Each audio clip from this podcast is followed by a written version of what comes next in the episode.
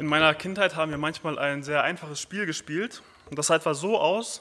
Stell dir vor, du triffst auf einen Flaschengeist, der dir drei Wünsche gewährt.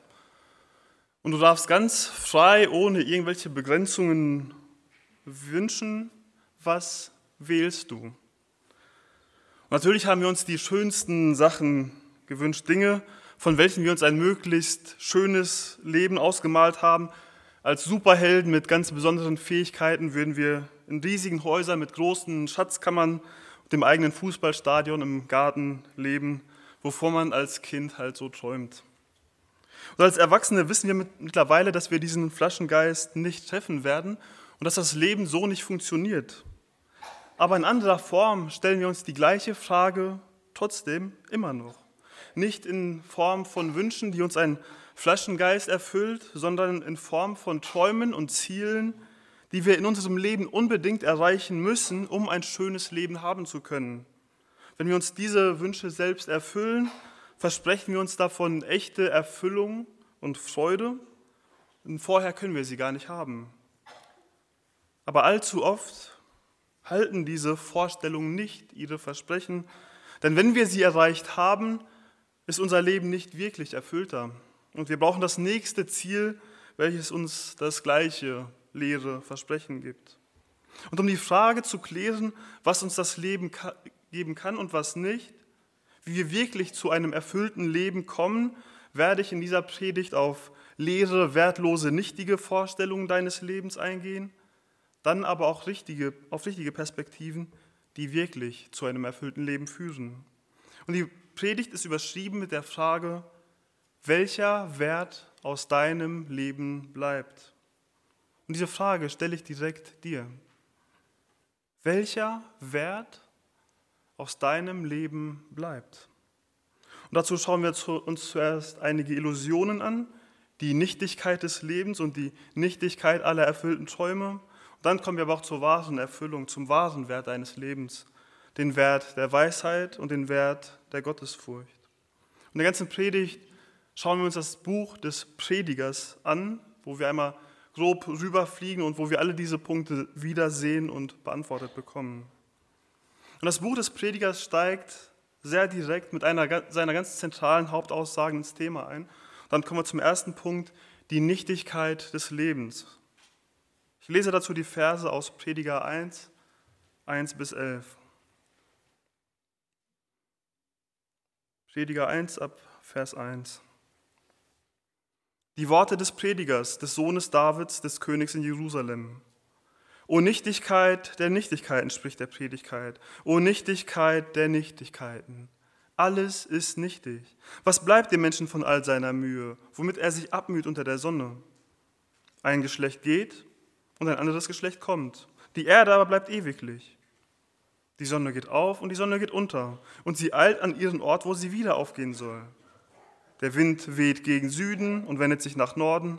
Es weht und wendet sich der Wind und zu seinen Wendungen kehrt der Wind wieder zurück. Alle Flüsse laufen ins Meer und das Meer wird doch nicht voll. An den Ort, wohin die Flüsse einmal laufen, laufen sie immer wieder.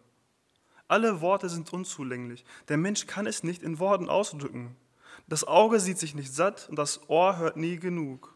Was einst gewesen ist, das wird wieder sein. Und was einst geschehen ist, das wird wieder geschehen. Und es gibt nichts Neues unter der Sonne. Kann man von irgendetwas sagen, siehe, das ist neu? Längst schon war es unbekannten Zeiten, die vor uns gewesen sind. Man gedenkt eben an das Frühere nicht mehr. Und auch an das Spätere, das noch kommen soll, wird man nicht mehr gedenken bei denen, die noch später kommen werden. Salomo startet also sehr direkt mit so wesentlichen Fragen und Problemen unseres Lebens und betrachtet sie auf eine Art, die uns doch etwas verwundert und überrascht. O Nichtigkeit der Nichtigkeiten, alles ist nichtig. Und dieses Wort der Nichtigkeit ist eines der Schlüsselworte des Predigers und kann auch übersetzt werden als Hauch, als Leere, Sinnlosigkeit, Eitelkeit. Stell dir vor, wie du am Lagerfeuer sitzt, der Rauch vor dir herzieht und du probierst, den Rauch mit einer Hand einzufangen. Das ist mit diesem Wort gemeint. Wie wenn eine Seifenblase zerplatzt und du probierst, die Reste davon einzufangen. Es lässt deine Hände einfach leer zurück. Und diesen Begriff der Nichtigkeit stellt er all seinen Beobachtungen und Ausführungen voran und sagt, dass alles nichtig ist. Und was er alles meint, führt er dann genauer aus. Was bleibt dem Menschen von all seiner Mühe, womit er sich abmüht unter der Sonne? Was bleibt von all dem? Und ich will nicht zu pessimistisch klingen, aber um den Prediger zu verstehen, müssen wir zuerst einmal diese Verzweiflung und Sinnlosigkeit nachvollziehen, die er entdeckt hat. Und schau deshalb mal zurück auf die vergangene Woche, auf die letzten Monate, vielleicht sogar Jahre. Tag für Tag gehst du zur Arbeit und mühst dich acht Stunden ab, 40 Stunden die Woche. Woche für Woche, Monat für Monat, Jahr für Jahr. Du mühst dich ab mit einer Arbeit, die du wahrscheinlich nicht machen würdest, wenn du das Geld nicht bräuchtest. Du kommst nach Hause und zu Hause erwarten dich die nächsten Herausforderungen. Stress um Stress, Herausforderung um Herausforderung. Deine Ehe, deine Familie ist mit Herausforderungen verbunden. Deine Kinder bringen Probleme, die Gemeinde fordert viel Zeit. Deine Beziehung zu Gott ist so oft mehr Last als Freude. Deine weiteren persönlichen Beziehungen sind so oft anstrengend, weil die anderen leider nicht so sind wie du und ihr ständig aneinander stoßt. Wofür das Ganze? Was bleibt davon? Was bleibt dir davon für dein verbleibendes Leben und was davon bleibt in 100 Jahren bestehen? Der Prediger zeigt dir damit auf, wie klein dein Leben ist im Vergleich zu allem anderen, was dich umgibt. Ein Geschlecht geht, ein anderes Geschlecht kommt. Generation für Generation von Menschen vergeht und irgendwo ganz klein mittendrin bist du. Allein heute leben etwa acht Milliarden Menschen und noch so viel mehr Menschen vor uns und nach uns. In all der Zeit aber bleiben die Erde und das Leben auf der Erde im Wesentlichen unverändert. Die Sonne geht auf, geht unter, wieder auf, wieder unter. Der Wind weht, irgendwie immer anders, aber doch immer gleich, Jahr für Jahr. Das Wasser läuft die ganze Zeit im Kreislauf vom Fluss ins Meer. Im Meer verdunstet es, regnet über dem Land, kehrt zurück in den Fluss, zurück ins Meer. Und auch den Menschen betreffen all diese Kreisläufe. Er sieht und hört so vieles und doch nie genug. Er braucht immer mehr, immer weiter Neues, ist nie vollständig, nie erfüllt von dem. Was einst gewesen ist, das wird wieder sein. Was einst geschehen ist, das wird wieder geschehen. Und es gibt nichts Neues unter der Sonne. Kann man von irgendetwas sagen, siehe, das ist neu? Längst schon war es in unbekannten Zeiten, die vor uns gewesen sind. Wir haben immer wieder den Eindruck, etwas völlig Neues zu erleben oder etwas Neues zu erfinden, was es vorher noch nie gab. Aber im Prinzip ist jede Schreckensnachricht, die wir hören, eine Nachricht, die es auf der Erde schon tausende Male gab. Jede Erfindung, jede neue Entdeckung oder Errungenschaft, so etwas völlig Neues bringt auch sie nicht. Die Erfindung der Dampfmaschine war ein großer Meilenstein in der Menschheitsgeschichte. Die Erfindung des Internets war groß. Es gibt so viele Großentwicklungen in Technik und Medizin. Und im Detail mag es neu sein, im Wesentlichen ist da aber nichts, was den Menschen oder die Schöpfung so wirklich verändert. Der Mensch hat immer noch die gleichen Bedürfnisse, Träume und Wünsche, ist in seinem Wesen immer noch unverändert. Die Sonne bleibt unverändert, der Wind, das Wasser. Aber du musst immer noch arbeiten und dich abmühen, um deine Grundbedürfnisse zu erfüllen. Immer noch hast du damit zu kämpfen, dass du ständig im Stress steckst, und keine Zeit hast. Ständig sind dir deine Schwächen und Sünden im Weg. Und weil es dir damit nicht allein so geht, sind auch ständig diese herausfordernden Mitmenschen und Beziehungen. Was davon bleibt? Für zehn Jahre? Für hundert Jahre? Und genau deshalb kommt der Prediger zu seiner Aussage, die er allem anderen vorausstellt. O Nichtigkeit der Nichtigkeiten, alles ist nichtig. Du mischst dich ab Tag für Tag. Du hast deine kleinen Erfolge und deine kleinen erreichten Ziele. Aber sie alle ändern nichts an deinem Leben, sind immer nur von so kurzer Freude, ändern nichts an den Kreislaufen deines Lebens, die dir ständig wieder neu zu schaffen machen. Die dich immer wieder mit leeren Händen zurücklassen, obwohl du dir wieder große Erfüllung erhofft hast. Die dir immer wieder deutlich machen, dass du Erfüllung in etwas Größerem brauchst. Ständig bist du auf der Jagd nach dem nächsten größeren Ziel, von dem du dir erhoffst, dass dadurch alles besser wird. Du musst nur deine Freundin oder deine Frau haben, dann wird sich alles ändern. Du musst nur noch dein Haus fertig bauen, dann wird alles entspannter. Du musst nur noch die nächsten anstrengenden Jahre auf der Arbeit überstehen, dann wird das Haus abbezahlt sein und alles wird wieder ruhiger. Du musst nur noch diese paar Jahre bis zur Rente überstehen, dann hast du alle Freiheiten. Und während du so Schritt für Schritt durch dein Leben ziehst, merkst du, dass sich nichts wirklich verändert hat. Jedes dieser Ziele hat nicht erfüllt, was du dir davon erhofft hast. Denn nach dem Erreichen eines Zieles steht schon wieder das nächste Ziel vor dir, das du unbedingt erreichen musst oder brauchst, bevor du glücklich und erfüllt sein kannst. Auch hier ist es ein ständiger Kreislauf, ein Hamsterrad. Das Problem ist nur, dass wir jedes Mal wieder glauben, dass es mit dem nächsten Ziel aber wirklich besser wird. Und so ging es auch Salomo. Und da ihm alle Möglichkeiten offen standen, hat er sich wirklich ausgetobt. Er hat alles ausprobiert, was das Leben zu bieten hat und ist immer wieder zum gleichen Ergebnis gekommen. Damit kommen wir zum zweiten Punkt, die Nichtigkeit aller erfüllten Träume. Von Prediger 1, Vers 12 bis zum Ende von Kapitel 6 geht er in seinem Leben all die verschiedenen Träume und Lebensziele durch, die einem auf der Suche nach Erfüllung in den Sinn kommen könnten. Dabei zeigt er auf, dass sie alle nichtig sind. Jedes Mal, wenn er das Ziel erreicht hat, hat er bildlich wieder versucht, den Rauch einzufangen und steht mit leeren Händen da.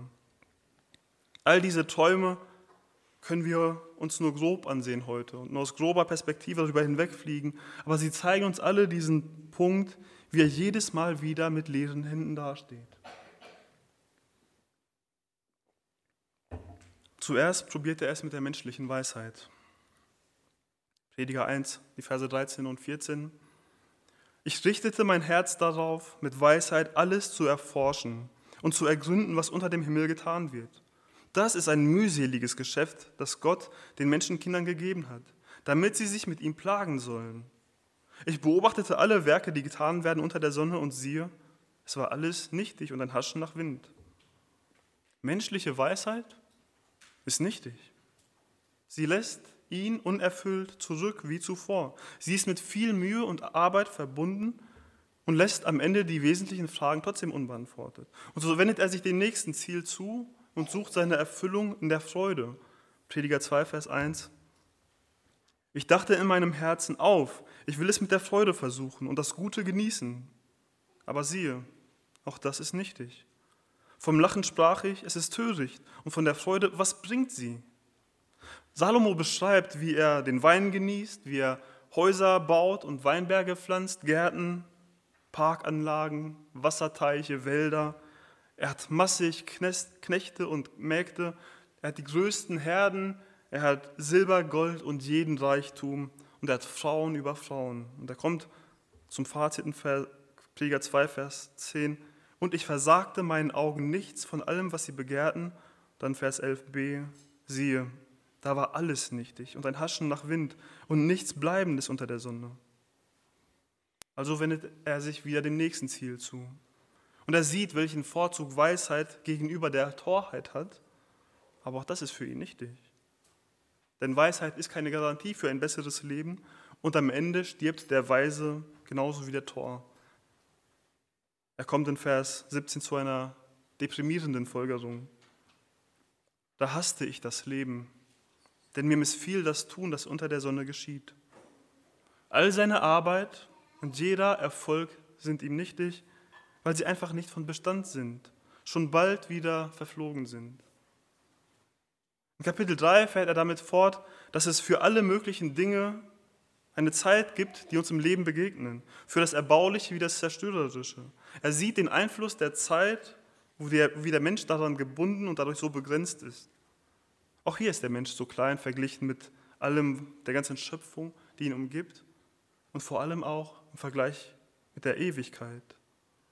Aber Salomo sieht auch, wie dem Menschen die Ewigkeit ins Herz gelegt wurde, die über das Zeitliche, das Leben der Sonne hinausgeht und gibt einen ersten ja, Vorschatten auf das, worauf er später zu sprechen kommt.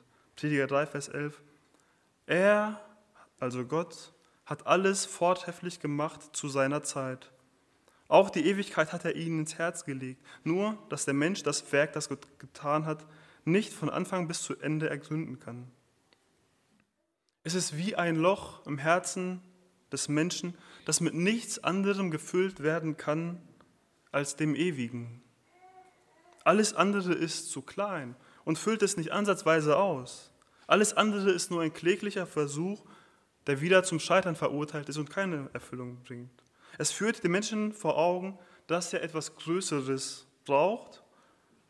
Und auch das ist für den Menschen aber unbefriedigend, weil der Mensch seine Erfüllung viel lieber in sich selbst oder zumindest in dem vom, von ihm gewählten Objekt finden will. Am Ende bleibt jedem Menschen nur der Tod. Und in diesem Punkt vergleicht Salomo den Menschen sogar mit dem Vieh. Beide sterben. Beide werden wieder zu Staub. Wenn wir nur das Leben unter der Sonne im Blick haben, sind die beiden in ihrem Schicksal nicht so entschieden. Kapitel 4 geht Salomo zum nächsten Gedanken über und sieht all die Ungerechtigkeit und Unterdrückung unter den Menschen.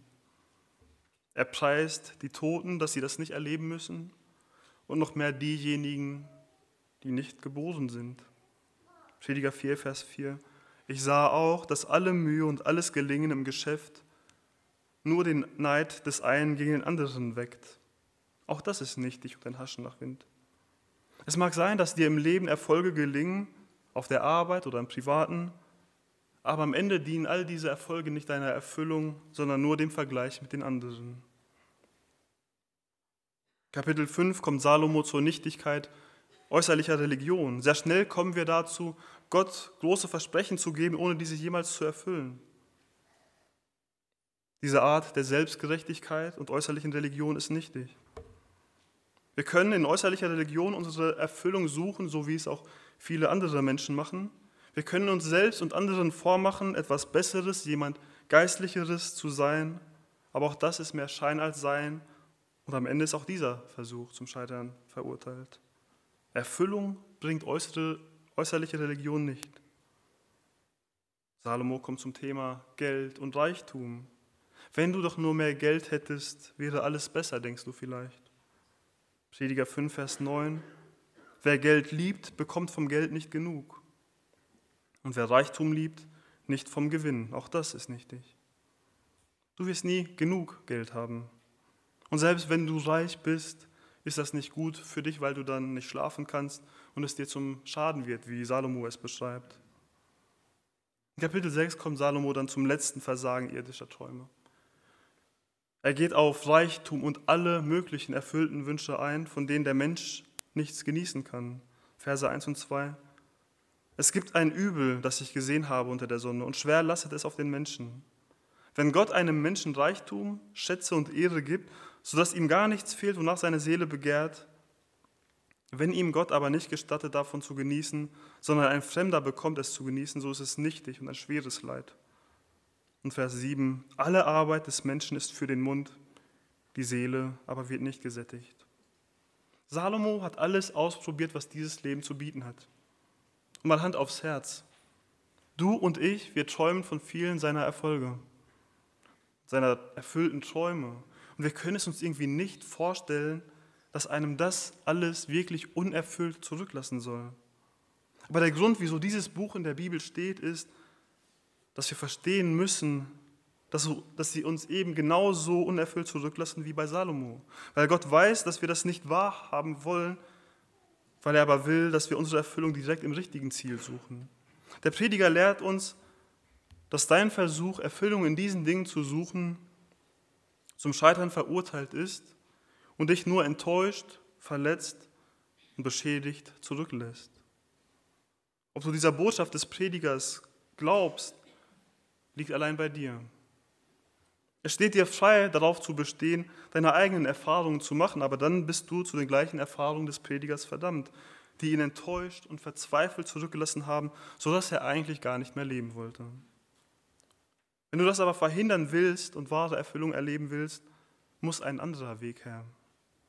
Wenn wir jetzt gesehen haben, wie all diese Ansätze in die Lehre führen, stellt sich uns die Frage, wie wir denn dann leben sollen, wenn es sowieso alles nichtig ist.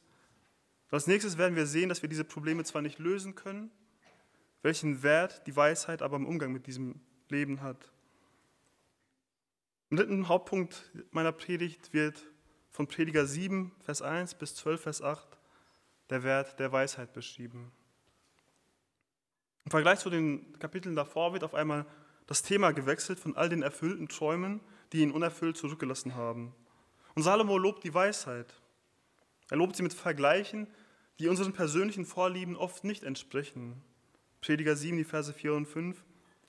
Das Herz der Weisen ist im Haus der Trauer, aber das Herz der Narren im Haus der Lustigkeit. Es ist besser, auf den Tadel des Weisen zu hören, als dem Gesang der Narren zu lauschen.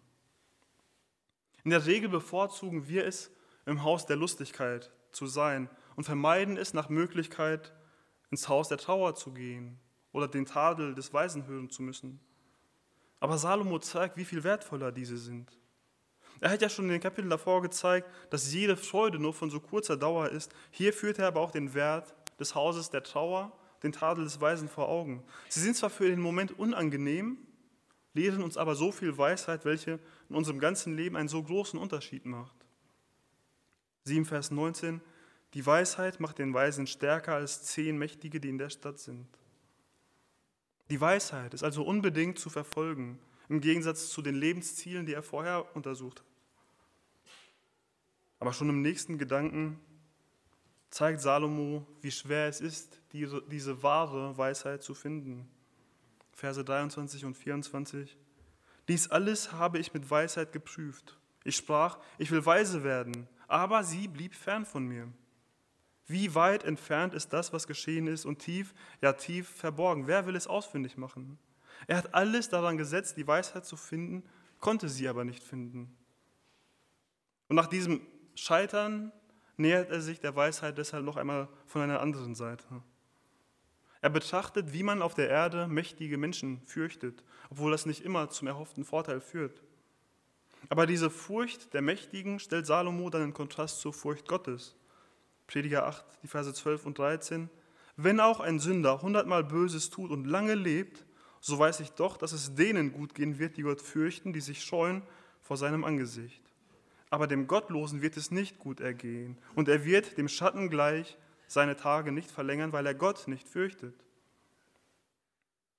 Auf der Erde ist es nicht immer gerecht, und das richtige Verhalten wird nicht immer sichtbar oder belohnt. Trotzdem kommt Salomo hier zu der ganz sicheren Folgerung, dass es dem Gottesfürchtigen am Ende gut gehen wird und dem Gottlosen nicht, weil er Gott nicht fürchtet. Salomo verlässt sich hier auf das, was er in all seinen Untersuchungen vorher nicht sehen kann, aber worin er sich in Gott so sicher ist. Und das steht in einem gewissen Spannungsfeld mit Salomos vorherigen und nachfolgenden Gedanken. Denn Gottesfurcht zahlt sich in diesem Leben auch nicht unbedingt aus. Trotzdem hält er so daran fest, dass es sich am Ende auszahlen wird. Auch wenn es aus seiner Sicht wirklich schwer festzumachen ist. Denn schon im neunten Kapitel geht er wieder darauf ein, dass es dem Gerechten so oft nicht besser geht als dem Gottlosen, denn beide erleben dieselben Dinge. Der Mensch hat sein Leben und seine Umstände einfach nicht unter Kontrolle, sodass es für ihn nur das Höchste sein kann, sich an dem zu erfreuen, was er eben Gutes hat. Niemand kann sich darauf verlassen, dass es ihm immer gut gehen wird oder er erfolgreich sein wird. Prediger 9, Vers 11. Und ich wandte mich um und sah unter der Sonne, dass nicht die Schnellen den Wettlauf gewinnen, noch die Starken die Schlacht, dass nicht die Weisen das Brot erlangen, noch nicht die Verständigen den Reichtum, noch die Erfahrenen Gunst. Denn sie sind alle von Zeit und Umständen abhängig. Du kannst noch so begabt und fähig sein, aber in deinem Erfolg bist du immer noch von den Umständen abhängig und kannst von anderen überboten und getoppt werden, die weniger fähig und weise sind als du. Und Salomo bringt seine Unzufriedenheit darüber so zum Ausdruck, indem er in 9 Vers 16 folgert. Da sprach ich, Weisheit ist besser als Stärke, aber die Weisheit des Armen ist verachtet und man hört nicht auf seine Worte. Weisheit erhält so oft nicht die Wertschätzung, die sie verdient, sodass Salomo nochmal unbedingt vor der Torheit warnen muss. Prediger 10, Verse 3. Auf welchem Weg der Narr auch gehen mag, es fehlt ihm überall an Verstand. Und er sagt jedermann, dass er ein Tor ist. Verse 6 und 7. Die Torheit wird auf große Höhen gestellt und Reiche müssen unten sitzen. Ich sah Knechte auf Pferden und Fürsten gingen wie Knechte zu Fuß. Die Torheit setzt sich so oft durch, obwohl sie deutlich schlechtere Lösungen anzubieten hat und auch nicht zu guten Umständen führt. Und trotzdem wird so oft auf denjenigen gehört, der am lautesten schreit oder die beliebtesten, undurchdachten Meinungen vertritt und die anderen einfach gut mit sich führen kann. Torheit wartet auf die optimalen Umstände, um sich an die, gut, um die Arbeit zu machen, wird dadurch selten oder gar nicht aktiv. Die Weisheit fordert uns dazu auf, zu jeder Zeit an die Arbeit zu gehen. Denn gleich wie du nicht weißt, was der Weg des Windes ist, noch die Gebeine im Bauch der Schwangeren bereitet werden, so kennst du auch das Werk Gottes nicht, der alles wirkt. 11 Vers 5. In all unserer Arbeit werden wir von der Weisheit dazu aufgerufen, uns auf Gottes Wirken zu verlassen. Das führt uns nicht immer nur zum Erfolg, es ist aber trotzdem eine weitere Anweisung davon oder Anwendung, wie Weisheit uns zur richtigen Haltung im Leben führt. Weiter ruft Salomon in Kapiteln 11 und 12 dazu auf, sich in der Jugend zu freuen, bevor die schweren Tage des Alters kommen. 11, Vers 9. Freue dich nur in deiner Jugend, junger Mann, und lass dein Herz fröhlich sein in den Tagen deines Jugendalters. Wandle in den Wegen deines Herzens und nach dem, was deine Augen sehen. Doch sollst du dabei wissen, dass dir Gott über dies alles ein Urteil sprechen wird. Freue dich und genieße dein Leben, aber sei dir auch im Klaren darüber, vor wem du lebst und wie du deshalb leben solltest. Immer wieder schaut Salomo hier über das hinaus, was nur das Leben unter der Sonne betrifft. Und genau das ist auch der Punkt, auf den der Prediger bei all seinen Beobachtungen eigentlich hinaus will. Er betrachtet das Leben unter der Sonne und kommt immer wieder zum Ergebnis, dass es nicht zufriedenstellend sein kann. Er zeigt, dass es eine andere Lösung geben muss, um echte Erfüllung zu erleben. Wir haben gerade schon gesehen, wie Weisheit unser Leben nicht unbedingt verbessert, aber deutlich etwas von bleibendem Wert bringt, weil es deine Perspektive zu den Träumen und Problemen deines Lebens ändert. Und darauf aufbauend kommt der Prediger in den letzten Versen zu seinem endgültigen Fazit, auf welches das ganze Buch hingearbeitet hat. Viertens, der Wert der Gottesfurcht. Ich lese dazu aus Prediger 12, die Verse 11 bis 14. Die Worte der Weisen sind wie Treiberstacheln und wie eingeschlagene Nägel die gesammelten Aussprüche. Sie sind von einem einzigen Hirten gegeben. Und über diese hinaus lass dich warnen, mein Sohn, des vielen Büchermachens ist kein Ende und viel Studieren ermüdet den Leib. Lasst uns die Summe aller Lehre hören. Fürchte Gott und halte seine Gebote, denn das macht den ganzen Menschen aus. Denn Gott wird jedes Werk vor ein Gericht bringen, samt allem Verborgenen, es sei gut oder böse. Die Summe aller Lehre, fürchte Gott und halte seine Gebote, denn das macht den ganzen Menschen aus. Es macht dich aus, Gott zu fürchten und seine Gebote zu halten. Es ist der grundlegendste und entscheidendste Teil deines Wesens, deiner Identität. Wenn du das nicht tust, darfst du dich nicht darüber beschweren, dass dein Leben nicht so erfüllt ist, wie du es gerne hättest. Dir immer etwas fehlt, bis du zufrieden sein kannst. Du genau weißt, dass in deinem Leben irgendwas nicht so ist, wie es sein sollte. Nicht Reichtum wird es dir bringen, nicht die Arbeit, der Erfolg, die Anerkennung oder Macht, nicht deine Frau und Kinder, nicht deine Freunde. Du willst erkennen, wer du bist? Du willst ein erfülltes Leben haben? Hier ist die Antwort. Fürchte Gott und halte seine Gebote. Gott zu fürchten bedeutet, jeden Moment deines Lebens so zu leben, als würde Gott leibhaftig direkt neben dir stehen. Es würde dein Leben doch sehr stark verändern, wenn du dir ständig bewusst darüber wärst, dass er jederzeit bei dir ist. Du würdest mit deinen Mitmenschen ganz anders umgehen, du würdest nicht deine heimlichen Sünden ausleben. Stell dir vor, dass dich rund um die Uhr eine Kamera begleiten würde und du dir das nach einer Woche alles ansehen müsstest. Du würdest dich doch wohl ziemlich häufig über dein Verhalten schämen. Und du würdest es dir danach zweimal überlegen, ob du dich wirklich so verhalten musst. Es würde sich noch mehr ändern, wenn du dir durchgehend bewusst wärst, dass du vor Gott lebst. Aber wie kommen wir dahin, das auch umzusetzen? Wie fürchten wir Gott? Das haben wir in Vers 11 gesehen. Die Worte der Weisen sind wie Treiberstacheln, die dich in die richtige Richtung führen. Es sind Stacheln, die dir immer wieder in die Seite stechen, wenn du vom Weg abkommst. Wie sehen diese Treiberstachel aus und wo finden wir sie? Einige davon haben wir heute schon im Buch des Predigers gesehen. wenn wir uns die Zeit nehmen würden, den Prediger mal in aller Ruhe mit mehr Zeit zu studieren, würden wir noch viele weitere finden. Diese Worte der Weisen, die von diesem einen einzigen Hirten gegeben sind, finden wir aber auch in der ganzen Bibel, denn Gott ist dieser einzige Hirte, der auch der Urheber der ganzen Bibel ist. Du willst also den grundlegendsten Kern deines Wesens und deiner Person erkennen? Dann fürchte Gott und halte seine Gebote. Wie machst du das? Indem du dich von seinen Treiberstacheln führen lässt. Wo sind diese Treiberstachel? In seinem Wort. Unter dem Prediger können wir deshalb einen dicken Schlussstrich ziehen und alles auf diese einfache Formel runterbrechen. Wenn du ein erfülltes Leben haben willst, dann verbringe möglichst viel Zeit in der Bibel und lebe vor Gott. Fürchte ihn, halte seine Gebote. Wenn du das aber nicht tust, darfst du dich nicht über ein unerfülltes Leben wundern oder ärgern, dich darüber beschweren. Es ist tatsächlich so einfach.